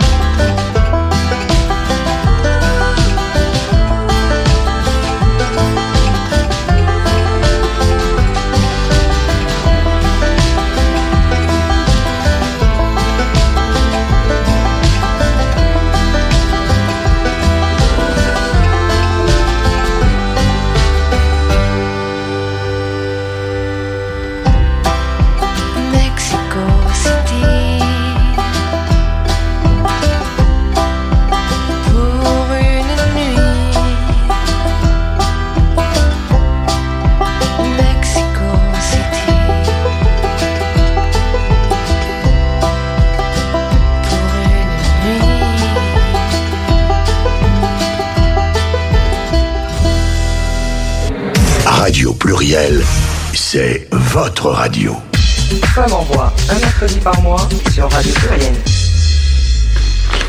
Nous revoilà après ce très joli morceau de Magnolia. Très joli. Pauline, tu es toujours là? Tout à fait. Ah, On n'a même pas eu le temps de se dire à tout de suite que on ne t'entendait plus. C'était normal. Bernard me faisait des signes. C'est normal, c'est normal. Euh, Pauline, je crois que tu es enseignante d'après ce que m'a dit euh, Samantha. Oui, tout à fait, oui. Comment, comment les, les, jeunes gens perçoivent la poésie aujourd'hui Alors, c'est une question un peu compliquée parce que vraiment, moi, j'essaye vraiment de mettre de côté, enfin, vraiment les, les deux parties de, de, de ma vie. Mais néanmoins, en poésie, quand même, euh, alors la poésie, à l'école quand même. euh, Tu as des quelles classes Tu as quel niveau? Alors moi j'ai des collégiens et des lycéens, donc j'ai des, euh, des, des petits cinquièmes et puis après j'ai des secondes et des premières. Euh, donc la poésie pour eux c'est parfois un peu compliqué, euh, mais parce que pour eux ça rime parfois avec récitation Mm. et puis avec un exercice très très formel où ils ont parfois du mal à percevoir en fait euh, l'émotion, l'intensité, etc. Donc euh, donc, euh, lorsque j'aborde la poésie en classe, en général, on, on écrit beaucoup, on lit beaucoup. Et puis, on- moi, je, je pense que je travaille la poésie un peu différemment. Je fais venir des poètes aussi souvent. Euh, mais par contre, ce qui me surprend toujours, c'est qu'il y, a- enfin, y a énormément de, de, de gamins qui écrivent. Oui. Et ils écrivent bien. ils écrivent Ah, bien. C'est ça, ça m'étonne. Parce que moi, je, trou- je trouve que les choses, j'ai l'impression, je trouve, que les choses changent un peu avec l'arrivée du slam, par exemple, qui sont plus Oui. réceptifs. Oui, et puis même les réseaux sociaux les aident parce que moi je vois Oui. passer sur Instagram énormément de, de, de jeunes qui lisent de la poésie ou qui animent des cafés littéraires euh, et, euh, et c'est chouette ou qui postent juste des images de leurs textes euh, et donc il y a, y voilà il y a comme si l'outil internet leur avait donné euh, quelque chose une, une autre façon d'écrire comme si le papier était moins nécessaire. euh, C'est une excellente nouvelle. ils se sont appropriés Oui, de ces nouveaux outils. Ouais. Samantha, tu as retrouvé tes vraies dates. J'ai retrouvé mes pour te voir sur scène. Notez, notez tout. Donc ce n'est pas le 25, c'est le 26 janvier à 19h Mais c'est parfait. À à la Croix-Rousse. Je vais réserver dès que je rentre. voilà. Après, j'ai une rentrée littéraire d'hiver à Auvergne-Rhône-Alpes, Livre et Lecture, qui est l'agence du livre Auvergne-Rhône-Alpes. Et, euh, et c'est donc le 30 janvier à 17h45. Donc si vous êtes libraire, bibliothécaire ou juste passionné de lecture, inscrivez-vous parce que c'est voilà, c'est un, un moment où on nous présente euh, toutes les, les parutions de, de l'hiver en Auvergne-Rhône-Alpes. Donc c'est l'occasion Super. aussi de voir des auteurs et des autrices euh, locaux. Donc c'est plutôt chouette. Après, je vais à Paris, mais euh, est-ce que, est-ce que les, Parisiens écoutent Ah, euh, mais tout Paris écoute le podcast, le podcast qui sera sur Arte Radio, mais bien sûr. Voilà, pour les Parisiens, ce sera le 17 mars avec le, le, le À la chapelet. vieille grille, hein. À la vieille, à l'ours et la vieille grille, qui est juste la plus jolie Ouais. librairie, café, et où on boit du très bon vin et des gâteaux au chocolat extraordinaires. Et c'est une librairie où il y a énormément de poésie. Donc allez-y, c'est à côté de, c'est quoi, le Luxembourg, le, le parc derrière. Oui, oui. Voilà, et euh, à côté de la grande mosquée. Donc c'est vraiment euh, the place to be. Et, Chouette. et voilà. Et sinon, bah, ce que je disais tout à l'heure, c'est qu'on donc on va faire ce- ce- cette trilogie avec euh, avec Estelle Dumortier et, et Aurora Vélez. Donc les deux autres dates, c'est le 27 avril et le 11 mai. On aura Toujours le à temps d'en agenda. reparler. Voilà. On vous en reparlera. pas un livre qui sort aussi, virgule Tout à fait. C'est pour ça que je fais la rentrée littéraire d'hiver pour présenter Virgule, qui est Ah. un roman. Ah, un roman, ça fait longtemps. Merci Pauline de le rappeler. Ah, virgule. À quel euh, éditeur? Aux éditions de la Tente à Bordeaux, une très belle maison d'édition euh, qui aime les fruits de mer. C'est- important de savoir ce que mangent les mais- éditeurs. Oui, alors euh, c'est vrai que c'est des détails que nous ne donnons jamais. Euh, c'est à revoir. C'est important. Et la toi, nourriture. Pauline, as-tu des, une actualité? Alors ton Alors- livre, ton livre, on rappelle. Mon livre, et puis après, prochaine date, moi, ce sera au CIPM en mars. Je suis bien incapable, là, maintenant, tout de suite, de donner le, le jour. Moi, j'ai un rapport au Et temps ça, c'est à Marseille? C'est à Marseille, voilà. des fruits de mer. euh, Oui, aussi. avec euh, Cé- Cédric Lorim et Emmanuel Campo et en présence donc de d'Antoine Gallardo pour les éditions La Boucherie littéraire. Et puis euh, normalement je devrais avoir une publication courant 2023. Euh, donc une voilà et, et pendant je ne dis rien, je suis un peu superstitieuse. Oui, donc oui, je- on comprend. On comprend. tant que c'est pas sorti, euh, vraiment euh, voilà. Euh, Et après il y aura des petites des petites lectures à droite à gauche, voilà. Très bien. Bon, on va pas s'ennuyer. C'est bien. Samantha, je t'avais demandé, euh, aurais-tu euh, quelques conseils lecture Oui. pour nous?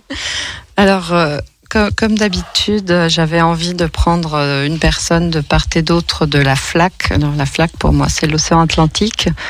Et donc, j'ai choisi de ce côté-ci de la flaque Irma Pelatan, qui est une autrice française euh, avec des origines espagnoles, dont le dernier livre s'appelle Lettre à Clipperton, une aventure épistolaire. Donc, il faut savoir que Clipperton, c'est un peu une île perdue au milieu de nulle part, mais qui appartient plus ou moins à la France et qui a un code postal. Et donc, elle a décidé d'écrire à Clipperton. Et, et donc, euh, c'est c'est juste magnifique cette correspondance qu'elle a avec euh, personne.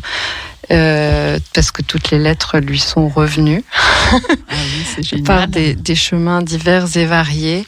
Mais voilà, c'est une sorte de, bah, de journal épistolaire euh, où elle s'adresse à cette euh, personne qui habiterait éventuellement sur cette île déserte. Et, euh, elle amène voilà toute euh, l'histoire euh, de, cette île qui a appartenu à, plusieurs pays différents qui a été un peu des bases militaires ou des choses comme ça. Mais mais c'est surtout voilà moi je trouve qu'elle a une écriture très très poétique.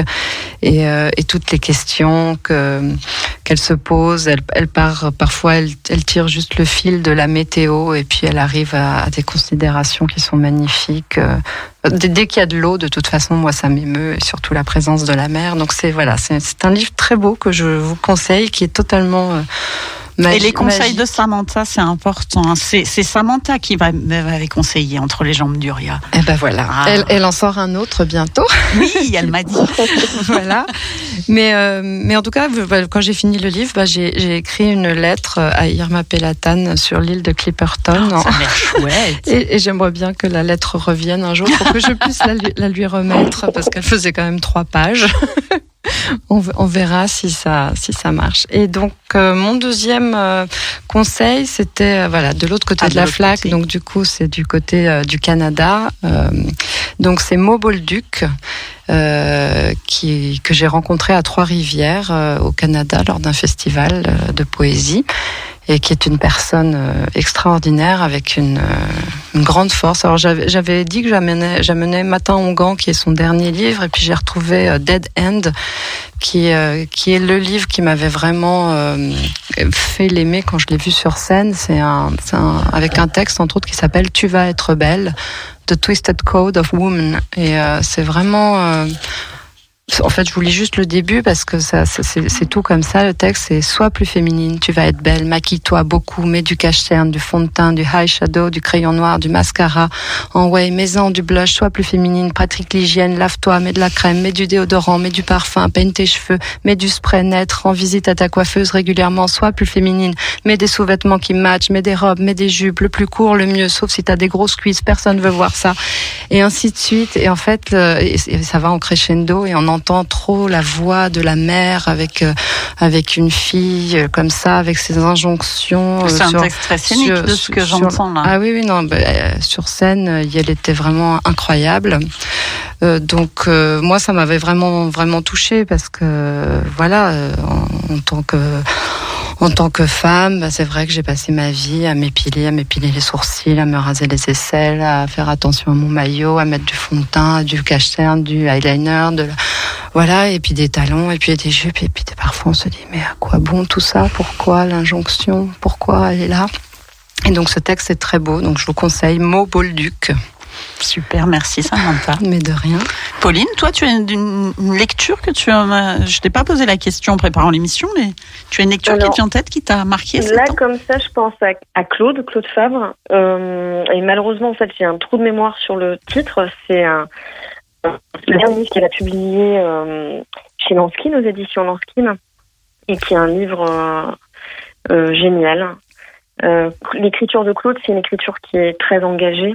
Euh, et euh, je trouve qu'elle écrit, elle écrit magnifiquement. Donc, euh, le titre, euh, je sais pas si Samantha, tu... Claude Favre J'étais en train d'essayer de regarder. J'ai un trou de Sur mémoire, la Internet, couverture, je la vois très bien. C'est une magnifique couverture je ne l'ai noire. pas lu. Ah, une couverture noire, c'est bien. Voilà. Donc je pensais à, à Claude et puis après à, à, à plein d'auteurs, voilà. Mais, mais, euh, voilà, à Béatrice Bréraud notamment, Qui est lyonnaise. qui est lyonnaise, voilà. Patrick Siro, Cédric Lerible. euh, Est-ce que ça pourrait être ceux qui vont par les étranges terres, les Et- étranges aventures qu'errants Voilà. Oui, Eh, C'est c'est un long titre. oui. C'est un long C'est pour ça que tu l'as oui. oublié. Un, oui, beau, un euh, beau mais alors titre. les titres, euh, je reconnais les titres, j'oublie euh, souvent. Je retiens en général des petits fragments, comme euh, tout à l'heure le, le petit, le petit fragment de texte. Mais c'est vrai que les titres, moi, j'ai j'ai pas du tout la mémoire des titres. Aujourd'hui, c'est facile d'aller les retrouver. Donc ça. Oui. Mais moi, j'ai le même problème. Je n'ai pas la mémoire des titres, mais j'ai la mémoire des, des couleurs de couverture et de l'endroit où ils sont rangés. tu- je, je vois à peu près de qui tu voulais parler. Euh, et hum, avec Samantha, on a un- légèrement évoqué l'actualité en début d'émission quand tu n'étais pas là. Est-ce qu'il y a un fait Oui. d'actualité, toi, qui t'a marqué ces derniers temps? Un fait d'actualité, euh, la défaite euh, de la France, pour moi, c'était extrêmement Alors, joyeux, pardon, euh, pardon, pardon, je, je m'immisce. C'est- C'est plutôt l'Argentine qui a gagné. Voilà, mais en fait, moi, j'étais ravie parce que je déteste le foot, j'aime pas tout. Moi, moi- Et moi aussi, moi, mais comme je suis argentine, je, je me suis dit chouette, j'ai gagné. Toi, tu aurais gagné dans tous les. dans Moi, je gagnais à tous les coups. Voilà. Et après, au niveau de l'actualité, il y a tellement, euh, en ce moment, il y a bien sûr l'Ukraine. Euh, voilà. Oui. Forcément. Qui n'avance pas. Notre première euh, invitée. euh, en février, quand j'ai repris l'émission, était euh, était ukrainienne et d'ailleurs, je compte euh, la recontacter, qu'elle nous donne des nouvelles, savoir où c'en est. Euh, Sa maman venait de, de s'exiler en France. Je me souviens en février, elle, ve- ah, elle venait d'arriver en mars avec sa petite valise en disant Bon, je suis là pour une semaine et on est le 21 décembre et et, et c'est de pire en pire. Et puis peut-être deux autres faits d'actualité, euh, les talibans, euh, avec les interdictions euh, pour euh, contre les contre les femmes notamment, la restriction des- de la liberté au niveau des femmes. Et En même temps, en même temps, la bonne nouvelle, c'est que ça bouge, c'est que Oui. il y a, il y a quelque chose qui se passe, même si la répression est sanglante. Il y a une lueur là. Si, si, ça peut Ouais. faire bouger les choses au, au bout. Mais Et c'est encore les artistes qu'on emprisonne en premier. bien hein. sûr, Et ouais. puis je pensais à cette comédienne iranienne dont malheureusement pareil là ce soir, je suis navrée, j'ai les Oui. noms qui Qui a été qui il y a deux- empris- deux qui a jours. été- Mm. Voilà exactement. Oui, alors. Euh, Oui, puis les, les prénoms iraniens, c'est des consonances qui ne sont pas dans, nos, dans notre culture. Moi, j'ai beaucoup de mal aussi à, à retenir, Mm. mais, euh, mais on les soutient, on en parle régulièrement euh, dans Femmes en Voix. Mm. Et bah, merci euh, pour, euh, pour euh, Mais le, mais le thème au début de l'émission, c'était de savoir quelles étaient les bonnes nouvelles. Ah oui, Ah, les moi, j'ai parlé des bonnes nouvelles. Moi la j'ai parlé des la, bonnes la nouvelles. bonne nouvelle, c'est la défaite de, de Voilà, la c'est ça. Donc fini les klaxons, etc. Voilà la joie totale. D'ailleurs, moi, je suis assez nulle en sport, mais il n'y a pas de coupe euh, du monde féminine? Si, bien sûr. Ah, si, si, si, si, si, on la suit de près. hein. D'accord. Moi, moi, j'ai tout boycotté, mais je regarde pas d'habitude, donc c'était assez Oui, facile. Toi, t'as fait comme d'habitude. Oui, oui, cette euh, très très particulière Coupe du Monde en plein hiver euh, dans un dans un Ouais. pays désertique. Voilà. Euh, ouais, bah oui, les poètes iraniens aussi euh, sont. euh, enfin, la poésie iranienne a été immensément importante dans l'histoire. Oui. Donc, euh, hommage, hommage au peuple iranien. Qui nous, Poly- qui nous écoute. En podcast sur un Un podcast. Peut-être, peut-être un petit conseil de sortie, euh, comme euh, ça faisait long, ça fait longtemps hein, que j'en ai pas donné. Bon, alors ce sera pour après les fêtes, parce que là c'est toujours la trêve. euh, culturellement entre Noël et jour de l'an, il se passe pas grand chose. J'ai repéré, alors je ne connais pas, et j'aimerais bien contacter cette compagnie de théâtre parce que au Clochard Céleste, du 28 janvier au 5 février, J'en parle, c'est un peu tôt, mais euh, comme la prochaine émission est le 25 janvier, après ça fera un peu court, donc j'en parle maintenant. Euh, au Clochard Céleste, il va y avoir un spectacle de la compagnie euh, du théâtre Marguerite. Ça s'appelle le théâtre Marguerite. Et le spectacle s'appelle Le cabaret des indociles. Et ce spectacle, c'est une traversée dans un moment de l'histoire très particulier. On va suivre le quotidien de trois jeunes mineurs, Adèle, Louise et Luce, qui ont été internés en centre de rééducation pour jeunes filles dans les années 50 en France. Et ce spectacle se sert d'archives de centre de rééducation pour mauvaises filles, hein, c'était leur titre. Et ben, ça m'a interpellée. Je me suis dit chouette. Sur le papier, ça fait envie. Ch- Chouette, c'est pas forcément le mot. non, mais c'est pas le mot, mais ça peut faire un spectacle fort et, euh, Ouais. et, euh, et intéressant. Donc voilà, à suivre euh, au, au théâtre des Clochards Célestes, qui est aussi dans le premier arrondissement. C'est comme ça, c'est là, c'est quand même pas mal là que ça se passe. Euh, et oui, parce qu'à chaque fois que je donne des conseils, il faut monter là-haut. Donc Bah euh, oui. tout, tout ne se passe pas à la Croix-Rousse. Non, non, mais euh, non, heureusement. Euh, Pauline, merci de d'être d'être Oui. venue, euh, enfin d'être venue, oui, d'être venue, D'être là. Est-ce que tu, tu aurais quelque chose à rajouter pour nous donner i- i- Imagine, imagine tous ces gens qui n'ont encore jamais vraiment mis les pieds dans la poésie. Qu'est-ce que tu leur dis pour les pousser Alors, à lire? Hum, ben, de commencer peut-être par des lectures, d'aller d'aller écouter des, des, des poètes ou des poétesses hein, et inversement. Et puis après voilà, se, se laisser guider. Je crois que c'est un peu comme la musique, euh, euh, comme du jazz ou du classique aussi. A des moments où il faut un, un quelqu'un qui, qui mette le pied à l'étrier pour pouvoir rentrer après dans un dans un bain de, de poésie. Mais c'est bien, c'est bien que tu le compares à de la musique parce que souvent on nous dit moi j'aime pas la poésie et personne dirait jamais moi je n'aime pas la musique. Et en, Oui. po- en poésie, certes, il y a du jazz et de la musique classique, mais il y a aussi du rock et, et du punk et il y a plein d'autres choses en que ça se poésie. décline. Ça se décline. Donc vous aimez la poésie, vous qui êtes derrière votre radio. Oui, et Bernard fait oui. On sait que Bernard aussi est un grand, grand amateur de poésie. Et tu en écris aussi, Bernard. Oui, j'en ai écrit, mais de façon pas publiée. hein. Non, mais bon, mais bon. euh, J'ai- fait une séparation là. Je vais. J'ai commencé. J'ai séparé une partie de ma poésie euh, érotique, pour pas dire plus. Comme ça, celle-là sera éditée d'un côté, et puis je suis en train Ah. de faire le tri dans les autres. Très bien, très bien. Vous savez, moi, alors, je parle pas souvent de moi à l'antenne, mais euh, j'ai écrit énormément de poésie jusqu'au jour où j'ai réellement lu Rimbaud et réellement, ou Rimbaud, comment dire, où j'ai reçu son message, quoi, si je veux dire ça comme ça. Et là, j'ai dit, stop, tout a été dit, tout a été fait, ça m'a, Mais non, ça m'a tout. c'est pas la peine. Non, Voilà, donc j'écris d'autres choses, mais Il y a de la place pour tout le monde. Oui, Rimbaud, oui. c'est la musique classique, tu peux faire du rock. oui, voilà, c'est ça. Ah, c'est un peu rock aussi, hein. Oui. Et euh, c'est ça le problème, c'est un peu tout. Rimbaud, c'est un peu tout. Alors après, oh. mais voilà, c'était petit, le petit moment Christelle. Pauline. C'est bien ça, les moments comme ça. Euh, bah ouais, de temps en temps. Pauline, merci beaucoup. On va te souhaiter de Ben, bonnes merci fêtes. à vous et, Et bonne puis, fête. Et puis, euh, et puis grand merci pour cette invitation et grand merci à Samantha euh, Merci à toi d'être là. pour le partage. Merci beaucoup. Et j'espère à bientôt en, en, en vrai. Oui, ce serait chouette. Ouais. bon, bah, ça devrait se faire. Merci et bonne fête.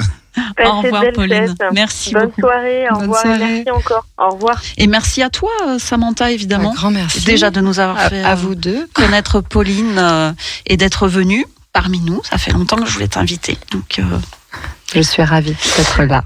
C'est passé vite. Et, et- et ton dernier choix musical, alors c'est quelqu'un qu'on connaît bien, c'est Lily Lucas. Je vous avais fait connaître, je vous avais fait passer le morceau euh, Peigner son poney, que je sais que Gérald avait beaucoup aimé. Et ce morceau-là s'appelle Open, et c'est Lily Lucas. À la maison, les petits veulent des frites aux spaghettis, pas de souci. Je suis très large d'esprit, je suis open. À la caisse, les clients me passent souvent devant, c'est marrant. Ça tombe bien, j'ai tout mon temps, je suis open. À la terrasse du café, je me fais tout le temps siffler, c'est ok. Suffit de se laisser. Allez, je suis open. Le mardi, j'ai cours de yoga. Ça m'ouvre les chakras. Je suis open.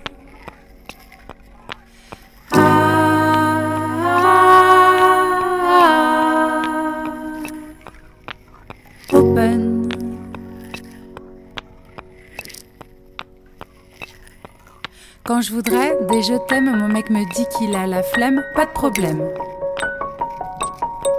Je vais pas l'obliger, quand même. Je suis open. Les gosses, la maison, le chien, ils s'occupent de rien, mais tout va bien. C'est comme ça, le quotidien.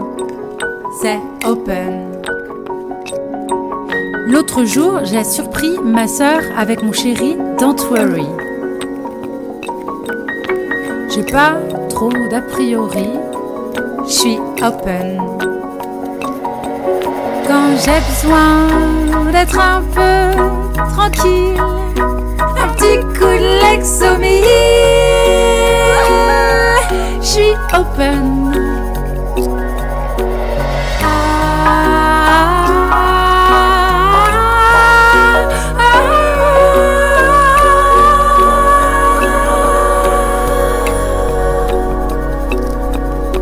Me force un peu la nuit, et même quand j'ai pas envie, je suis polie.